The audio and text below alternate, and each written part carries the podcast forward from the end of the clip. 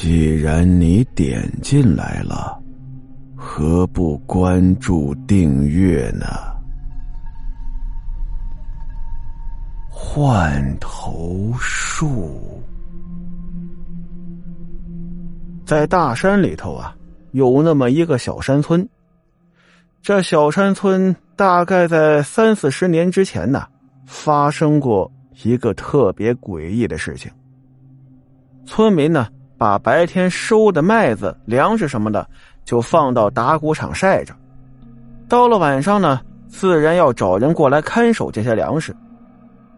但是最近一段时间呢，流传着一个变态杀人狂到处作案的故事，村民们呢就有些害怕。于是啊，当天晚上派出了一倍多的人员过来看守，一共啊是八个壮小伙子。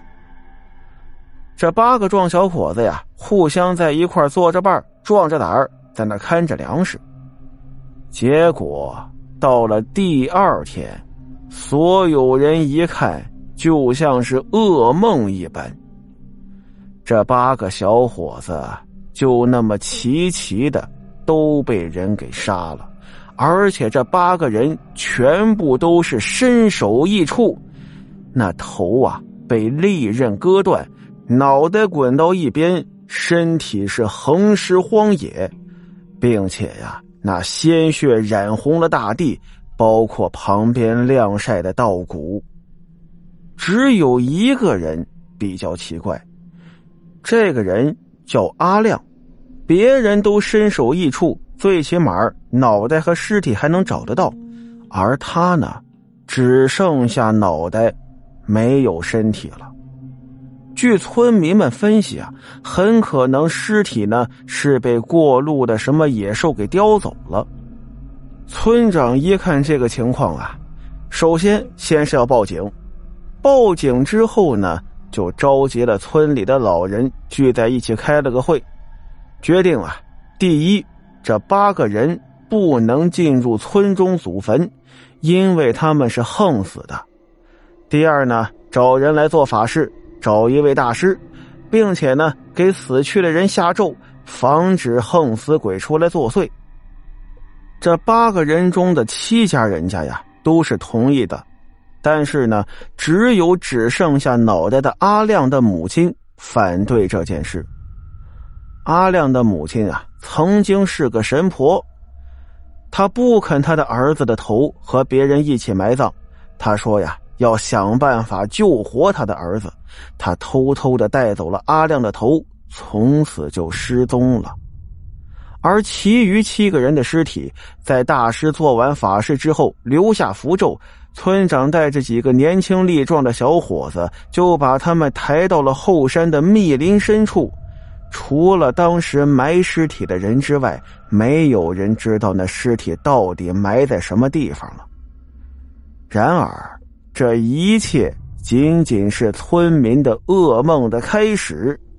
没多久之后，村长突然发病身亡，紧接着，所有参与埋葬尸体的人半年之内全部暴毙。除了村长年纪大之外，剩下的可都是年轻力壮的小伙子呀！这么好的身体，没病没灾的，突然就死了。